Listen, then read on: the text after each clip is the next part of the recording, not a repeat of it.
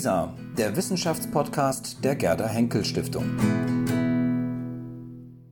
Herr Professor Hildermeier, Sie haben zuletzt das Werk Geschichte Russlands veröffentlicht, das auch in der Historischen Bibliothek der Gerda Henkel Stiftung erschienen ist. Ihr Buch umfasst den Zeitraum vom Mittelalter bis zur Oktoberrevolution. Wenn man dann an umfassende Darstellung der russischen Geschichte denkt, fallen einem auch gleich die Werke von Günter Stöckel beispielsweise oder Edgar Hösch oder auch Andreas Kappeler ein. Warum haben Sie sich dieses Themas noch einmal angenommen? Was ist das spezifisch andere oder auch das spezifisch Neue an Ihrem Buch? Das ist, glaube ich, relativ leicht zu beantworten. In gewisser Weise hatte ich natürlich den Ehrgeiz, Stöckel zu ersetzen. Und da muss man wissen, dass dieses Buch in den 50er Jahren entstanden ist. Die osteuropäische Geschichte als wissenschaftliche Teildisziplin des Gesamtfachs Geschichte ist eigentlich erst in den späten 50er Jahren sozusagen entstanden. Stücke gehörte zu den Gründerfiguren unserer Zunft. Das Gleiche gilt auch für die Vereinigten Staaten. Das heißt, Stöckel hat dieses Buch relativ früh vorgelegt. Das war ein großer Wurf. Aber inzwischen sind 40 oder 50 Jahre intensiver Forschung ins Land gegangen, sodass von daher eigentlich schon der Gedanke nahe liegt, dass man es erneuern sollte. Hinzu kommt, dass Herr Stöckel ein Spezialist für das späte Mittelalter und die frühe Neuzeit, wenn man denn überhaupt diese Periodisierung übertragen kann auf die russische Geschichte war. Das heißt, dass er sich sehr gut auskannte in der Geschichte Russlands bis zum 17. Jahrhundert.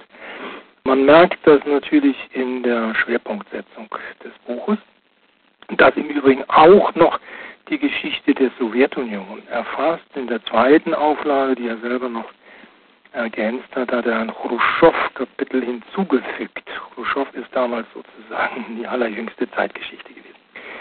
Kurz, ich denke, es spricht einiges dafür, dass man eine Gesamtgeschichte dann noch einmal schreibt, 50 Jahre später. Hirsch hat eine sehr gedrängte Gesamtgeschichte vorgelegt, die auch noch die Geschichte der Sowjetunion umfasst ich finde, das ist meine Erfahrung, man hat nicht allzu viel Platz, wenn man die gesamten tausend Jahre in letztlich ein doch relativ knappes Buch, auch wenn es 500 Seiten umfasst, hineinzupacken versucht. Und mir ist das ja auch, das will ich gleich einräumen, letztlich etwas aus dem Ruder gelaufen. Dank der Hilfe der Gerda Helmgül Stiftung konnte das dann trotzdem noch gedruckt werden. Ansonsten ist ein Umfang von 1500 Seiten kaum auf dem Buchmarkt unterzubringen. Nur wenn Sie sich vornehmen, etwas bis zu einer tiefen Zäsur, das war 1917, das bot sich ja an, schreiben wollen und dabei auch Kontinuität mittelfristiger und langfristiger Art in den Blick nehmen wollen, naja, dann brauchen Sie auch ein bisschen Platz. Ich hatte auch noch den Ehrgeiz, doch alle Kontroversen, die es gibt über die verschiedensten Themen in dieser gesamten langen Zeit, in ihrer Essenz darzustellen und auch meine eigene Meinung nicht zu verhehlen. Und dazu brauchen Sie auch Platz. Und wenn Sie dann nicht allzu viel voraussetzen wollen, viele Details müssen Sie ohnehin beiseite lassen, ja, dann lässt sich das auf wenige hundert Seiten kaum machen. Ich hatte natürlich, da fragen Sie ja auch, dann auch noch den Ehrgeiz und die Idee, das alles aufzureihen an einer ganz bestimmten Fragestellung. Die Fragestellung ist natürlich die, die sich anbietet, Russlands Verhältnis zu Europa. Ja, und wenn man das dann insgesamt präsentieren will, dann braucht man einfach auch eine gewisse Möglichkeit, das zu formulieren, zu begründen und das kostet Platz. In Ihrem Buch ist es so, dass es vor allem zwei Leitmotive gibt. Das eine ist, dass Russland vor allem eine europäische Macht war, die aber stets an Rückständigkeit gegenüber den führenden Mächten im Westen gelitten habe. Meine Frage wäre, was macht Russland europäisch und worauf bezieht sich die Rückständigkeit? Ist es die Technik? Ist es die politische Verfasstheit? Sind es wirtschaftliche Verhältnisse? Ist es die Kultur? Die Kultur sicherlich am wenigsten. Die anderen Bereiche ja. Also ich hatte sozusagen zwei Grundideen. Die erste, die Sie formuliert haben, die ich in einem der beiden, nur eigentlich in beiden Motti auch gleich zu Beginn vor dem eigentlichen Anfang benannt habe, dass Russland eine europäische Macht sei, ein berühmtes Wort aus der großen Instruktion Katharinas II. Und eine andere Formulierung eines bekannten Journalisten in einer Zeit, in der darüber diskutiert wurde, in der es slavophile Positionen gab, die gesagt haben, dass Russland eben russisch sei und seine eigene Geschichte habe und vielleicht sogar eher nach Asien blicken solle. Und eben westliche Positionen, die das Gegenteil behauptet haben. In diese Debatte hat ein bekannter Journalist eingegriffen, unter anderem mit dieser Formulierung, unsere Geschichte vollzieht sich in Europa, nicht in Asien. Das ist natürlich zugespitzt. Das setzt sich voraus, dass man das erkennt. Aber mir scheint, es trifft einen richtigen Kern. Nur gleichzeitig gehörte Russland zwar zu Europa, aber lag an seinem Rand und hat sich immer mit Mitteleuropa verglichen. Mitteleuropa hieß aus russischer Sicht, heißt es auch heute, Westeuropa. Westeuropa begann im Grunde schon in Polen. Wo dann jeweils der Vergleichspunkt lag, die Vergleichskultur, die Vergleichszivilisation, das war über die Jahrhunderte sehr unterschiedlich. Aber in diesem Vergleich hat sich Russland eigentlich ausnahmslos als rückständig begriffen. Nun ist diese Rückständigkeitskonzeption und der Begriff sehr in Misskredit geraten. Die jüngeren Kollegen tadeln mich sehr, dass ich immer noch versuche, das Konzept zu retten. Ich sehe aber keine Alternative. Man kann natürlich den Vorwurf erheben, dass der Maßstab, der in Konzeptionen wie Rückständigkeit und Modernisierung inhärent ist, eben normativ ist und von der westlichen, der mitteleuropäischen, transatlantischen Zivilisation gesetzt wird und es ein schiefes Bild ergebe, wenn man sich diesem Maßstab gleichsam fügt und Russland mit der westeuropäischen Elle misst, so hat man das oft formuliert. Das ist ein Einwand, der ist geschenkt. Selbstverständlich. Seit 20 Jahren diese sogenannte Modernisierungstheorie, die Rückständigkeit ist ja nur die Kehrseite der Modernisierung, ergänzt und verändert worden. Man spricht seitdem von den Multiple Modernities, den pluralen Modernitäten. Diese Formulierung impliziert, dass die Endpunkte sozusagen gleichwertig sind und es keine normative Hervorhebung sozusagen einer Entwicklungslinie gibt. Das setze ich gleichsam auch voraus. Ich sehe nur nicht, dass diese Idee, die aus der russischen Geschichte selber kommt, sich mit einer Zivilisation, die man irgendwo in Mitteleuropa verortet, zu messen und seine eigenen Reformen danach auszurichten, ja, wäre durch eine andere Konzeption. Ich sehe nicht, dass man darauf verzichten könnte, auch wenn der Begriff belastet ist. Und was ich versuche, das ist nichts anderes als das Verhältnis anhand dieser selbstgewählten Messlatte über tausend Jahre sozusagen zu verfolgen. Dabei gebe ich mir hoffentlich überzeugend, aber auch Mühe, doch stärker als man das bisher getan hat, zu differenzieren zwischen den verschiedenen Bereichen der historischen Entwicklung, der historischen Wirklichkeit. Also zu unterscheiden zwischen wirtschaftlichen Beziehungen, der Herrschaftsverfassung, der Herrschaftsordnung, der Kultur, Ideen und auch so etwas wie technischen Grundlagen, einschließlich der Militärtechnik. Und wenn man die Kategorie der Rückständigkeit, die wie gesagt in Russland ein Quellenbegriff ist, das kann man nicht oft genug betonen, in diesem Sinne ein Grundbegriff, auf den man meines Erachtens überhaupt nicht verzichten kann.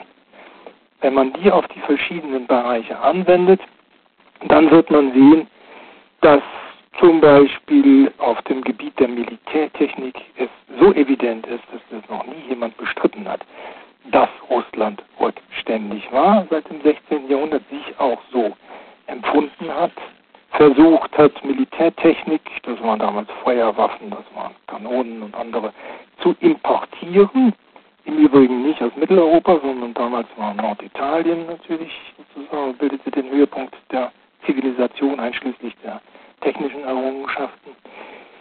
Dass auf anderen Gebieten, etwa im Bereich der Herrschaftsorganisation, der Verwaltungsorganisation, ebenfalls ein großer Nachholbedarf gesehen wurde, der seit dem 18. Jahrhundert auch in Reformen mündete, die orientiert waren an verschiedenen Staaten Mitteleuropas. Man kann das sozusagen durchdeklinieren bis zur Kultur. Da stellt sich natürlich das Problem der Rückständigkeit anders, insofern als die russischen kulturellen Traditionen gleichsam etablierten und legitimierten Werte natürlich nicht irgendwie als rückständig bezeichnet werden können. Da würde man sagen, was generell vorgeschlagen wird zwischen von Vertretern der jüngeren Generation, das ist sozusagen nur anders gewesen, nicht etwa irgendwie rückständig. Und dann nimmt man die Wertung raus. Insofern greife ich, denke ich, die berechtigte Kritik an dem Konzept auf, indem ich verschiedene Bereiche der historischen Wirklichkeit unterscheide und diesen Begriff und Konzept jeweils unterschiedlich beschreibe. Jetzt haben wir den Blick nach Westen gerichtet, von Russland aus betrachtet, richten wir den Blick nach Osten. Inwieweit ist Russland auch eine asiatische Macht und gilt mit Blick nach Osten immer noch das Leitmotiv der Rückständigkeit? Nein, ganz bestimmt nicht. Es gibt berühmte Formulierungen von Slavophilen und auch eines berühmten slavophil orientierten Schriftstellers von Dostoevsky, mit etwa dem Inhalt, in Europa sind wir Sklaven, in Asien sind wir Herren. Das gibt das russische Selbstverständnis sehr genau wieder. Nach Mittelasien vor allem befinden uns dann in der Zeit, zweiten Hälfte des 19. Jahrhunderts, also im Übergang sozusagen von einer kolonial-kolonialistischen Expansion zu einer imperial-imperialistischen in Bezug auf Asien hat Russland auch seine Zivilisation exportieren wollen, hat Mittelasien und auch den Kaukasus mit seinen eigenen Werten beglücken wollen. Diese zivilisatorische Mission, wie man das genannt hat, Mission Civilisatrice, gehört zum Kern imperialer Expansion. Russland ist da keine Ausnahme gewesen, hat es genauso gemacht.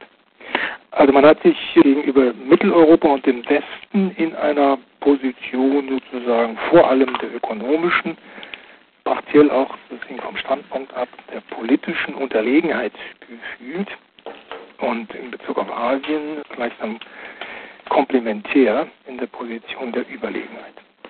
Welche Rolle spielt denn dabei China? China war ja selbst eine Hochkultur, im Grunde bis zum 19. Jahrhundert auch eine der führenden Mächte.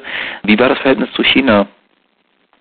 als Russland China entdeckt hat, wirklich entdeckt hat, das ist letztlich erst im Laufe des 19. Jahrhunderts, genau in der zweiten Hälfte des 19. Jahrhunderts gewesen. Da befand sich die chinesische Zivilisation, also der chinesische Staat längst im Zerfall.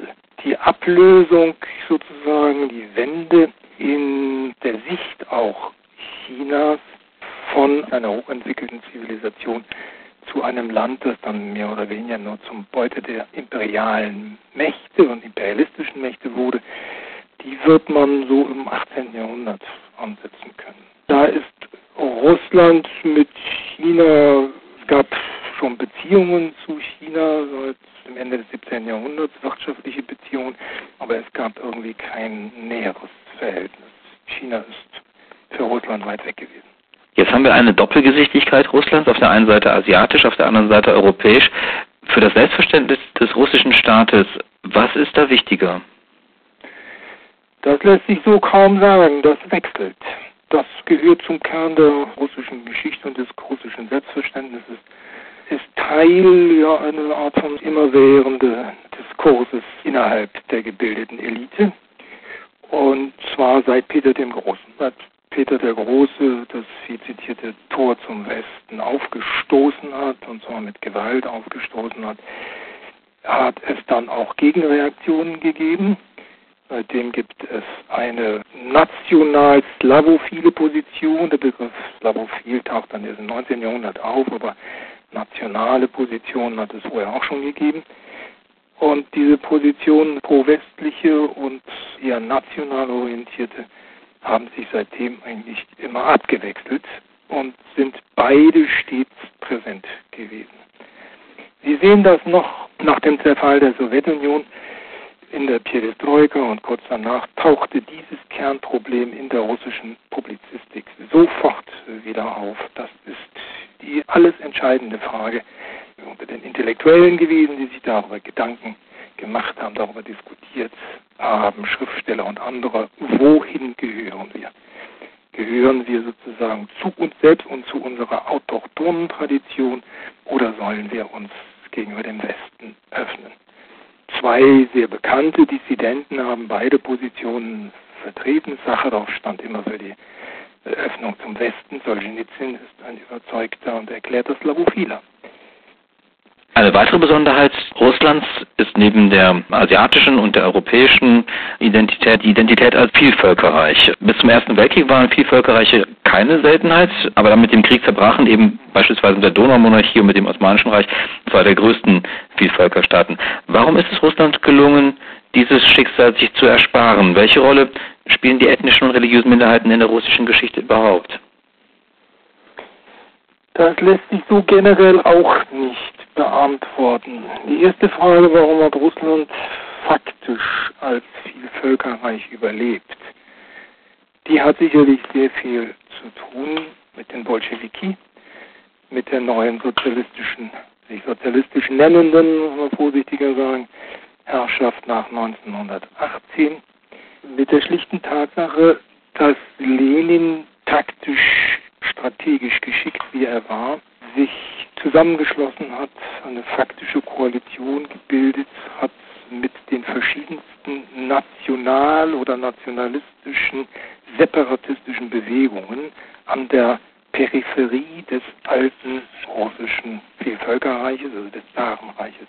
Koalitionen geschlossen mit tatarischen Nationalbewegungen, mit kaukasischen, mit mittelasiatischen und ja auch darauf gedrungen hat, dass zumindest der Schein der Selbstständigkeit gewahrt blieb.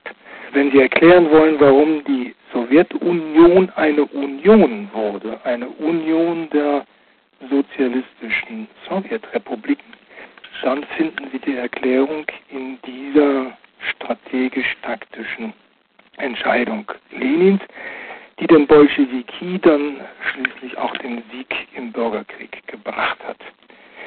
Dass sie dann die Union faktisch aufgelöst haben und den Staat zu einem zentralistischen Gebilde verändert haben, das war 1920, wie die allermeisten in 21 noch nicht absehbar.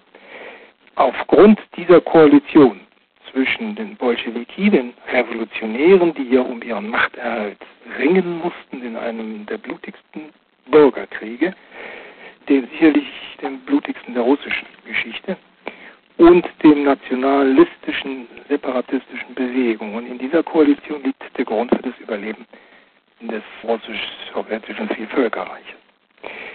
Welche Rolle die Minderheiten gespielt haben in der gesamten russischen Geschichte, ist schwer zu sagen. Ich würde sagen, Minderheiten religiöser, kultureller Art die ethnisch russische Minderheiten waren, haben eine sehr große Rolle gespielt. Zum Beispiel die Altgläubigen, die sich in die Mitte des 17. Jahrhunderts ja nicht abgespalten haben. Das ist sozusagen schon eine Zuschreibung und Definition der Amtskirche und der Staatskirche. Die Altgläubigen haben immer behauptet, sie haben den eigentlichen Glauben bewahrt und die große Kirche, der Rest hat sich abgespalten. In jedem Fall bildeten sie eine religiöse Minderheit seit der Mitte des 17. Jahrhunderts und sie haben im gesamten 18. und 19. Jahrhundert eine ganz erhebliche Rolle gespielt. Nicht zuletzt im Übrigen, das müsste man mit der religionssoziologischen Kategorien untersuchen, im Wirtschaftsleben. Ansonsten würde ich meinen, haben vielleicht noch, aber auch kaum importierte religiöse Minderheiten, protestantische, eine gewisse Rolle gespielt. ethnische Minderheiten in einem genaueren Sinne sind ganz überwiegend an der Peripherie geblieben. Die frühen Minderheiten, die sehr früh ins russische Reich integriert wurden, seit dem 16. Jahrhundert, das waren vor allem tatarische, sozusagen Überbleibsel des mongolischen Vorstoßes nach Europa, die sind integriert worden noch, insbesondere in die Elite. Viele russische Adelsgeschlechter, oder nicht wenige zumindest, der frühen Neuzeit lassen sich zurückführen ihren Ursprung auf tatarische Fürstendynastien, die später ins Reich integrierten Minderheiten, vor allem seit dem späten 18. Jahrhundert und dann im 19. Jahrhundert im Kaukasus, in Mittelasien, die sind eigentlich an der Peripherie geblieben. Ist das bis heute die größte Herausforderung für den russischen Staat, die Peripherie und die ethnischen Minderheiten?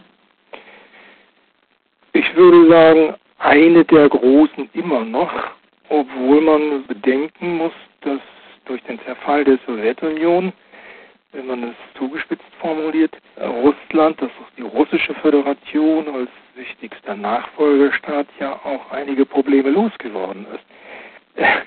Denn die kaukasischen Republiken, also die großen, Kasachstan, Mittelasien, waren natürlich der russischen Kultur und den Russen als Nation, als ethnische Gemeinschaft außerordentlich fremd.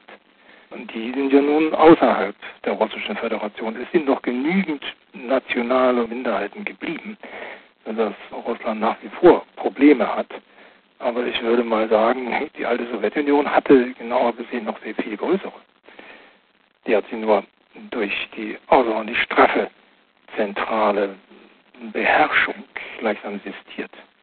Führt heute Russland nach dem Zusammenbruch der Sowjetunion eine Art Rückzugsgefecht, was die eigenen Interessensphären angeht, wenn man jetzt auch beispielsweise an den Konflikt in der Ukraine denkt. Der östliche Teil der Ukraine ist stark an Russland orientiert.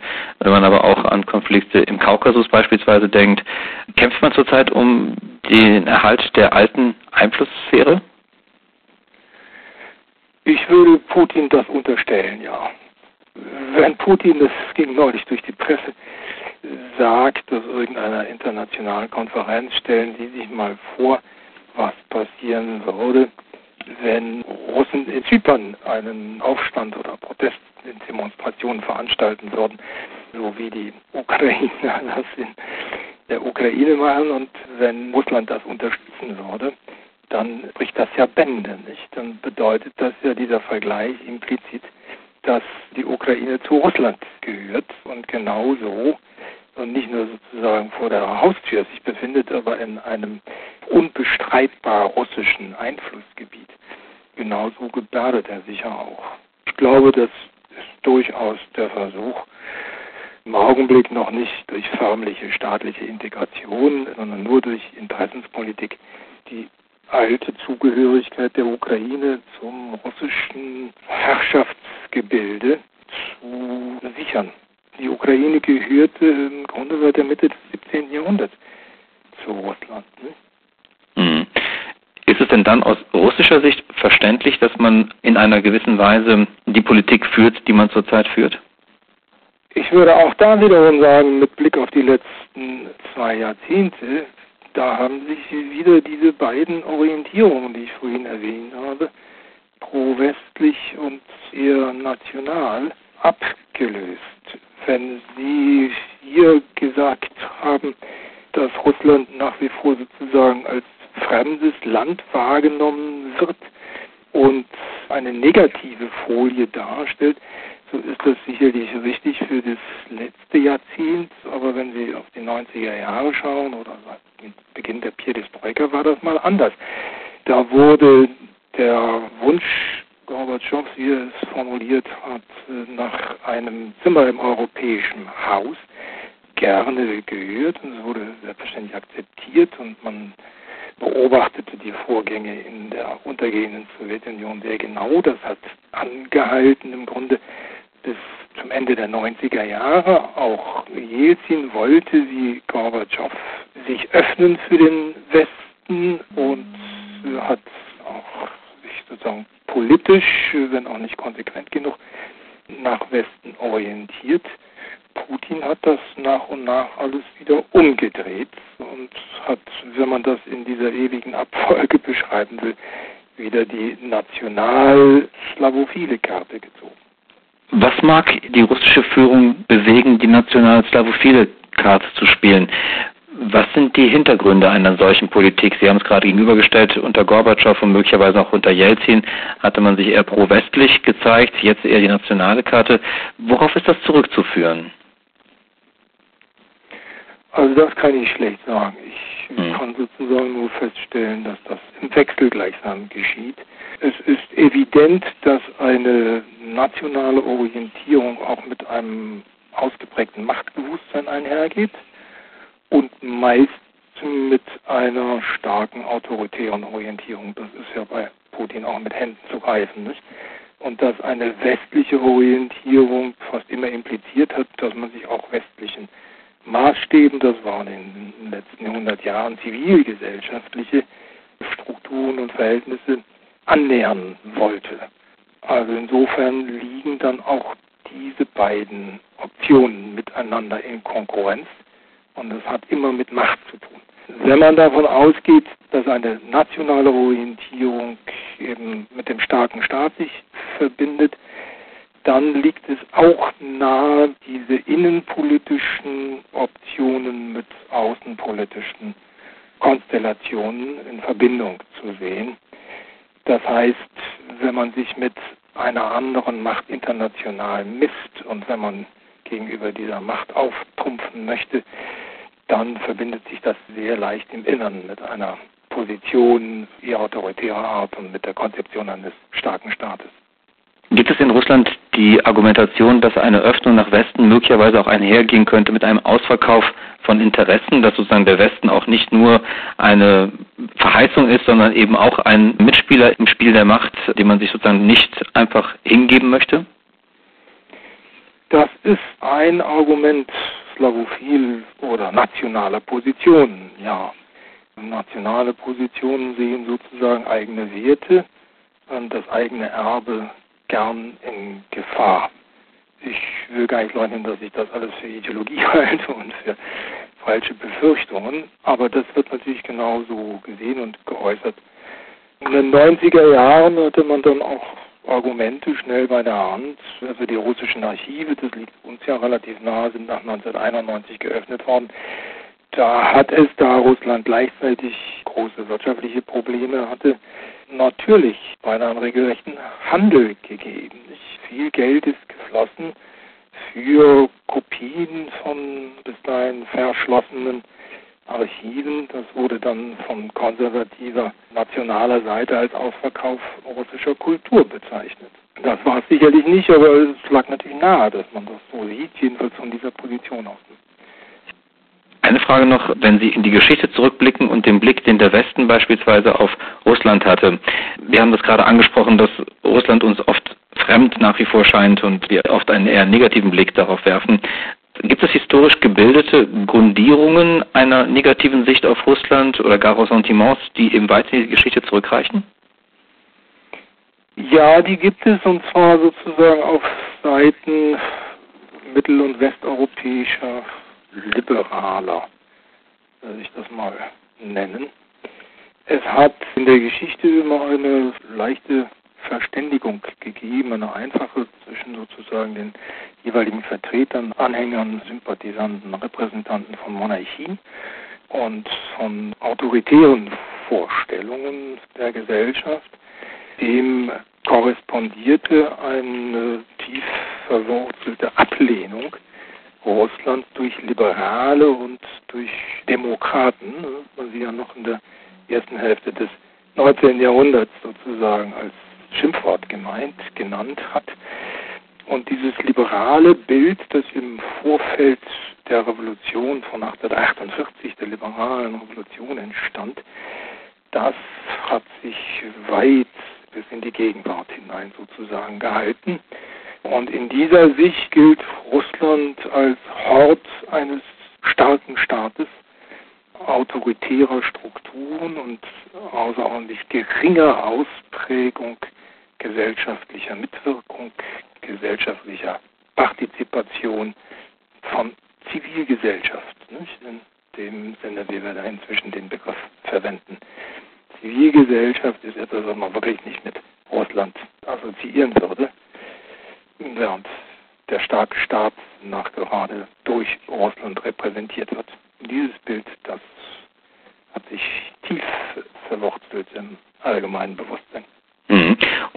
Zuschreibungen findet man doch beispielsweise heute auch wieder, wenn man jetzt ganz aktuell Berichterstattung über die Olympischen Spiele in Sochi sich anschaut oder anhört, finden sich doch solche Zuschreibungen immer wieder, oder? Ja, und das ist ja auch durchaus begründet, was Putin da inszeniert, ist ja auch eine Art von Selbstinszenierung mit diesem ungeheuerlichen Aufwand, finanziellen Aufwand, den er betrieben hat und mit der gleichzeitigen außerordentlichen Rücksichtslosigkeit gegenüber der Bevölkerung vor Ort. Was da errichtet worden ist, ist ja ganz offensichtlich zentral geplant, ohne jegliche, jeglichen Gedanken an die Bedürfnisse der Bevölkerung, die da gar nicht erst gefragt wurde und die sozusagen verdrängt wird. Insofern verstehe ich Korrespondenten, die das sehen, dorthin kommen und sozusagen Vorurteile dieser Art, dass in Russland ein starker Staat herrscht und die Gesellschaft quasi nicht existent ist, oder wenn dann eben nur als Untertänige und Gehorsame, nach gerade bestätigt. Wäre denn nicht auch ein anderes Narrativ denkbar, dass man sagt, dass es hier einen Modernisierungsschub für eine Region gibt, die möglicherweise eher benachteiligt ist bisher in der Russischen Föderation und ein weiterer Schritt, um eine gewisse Rückständigkeit auch aufzuholen? Das kann man natürlich so sehen, könnte man, aber würde doch meinen, diese Sicht würde voraussetzen, dass die Regionen irgendwie beteiligt würden und gefragt würden und vielleicht auch etwas davon hätten. Das weiß man nicht. Das wird sich noch zeigen, ob sie was davon haben. Herr Professor Hildermeier, ich danke Ihnen sehr für dieses Gespräch. Herzlichen Dank. Ja, gern geschehen.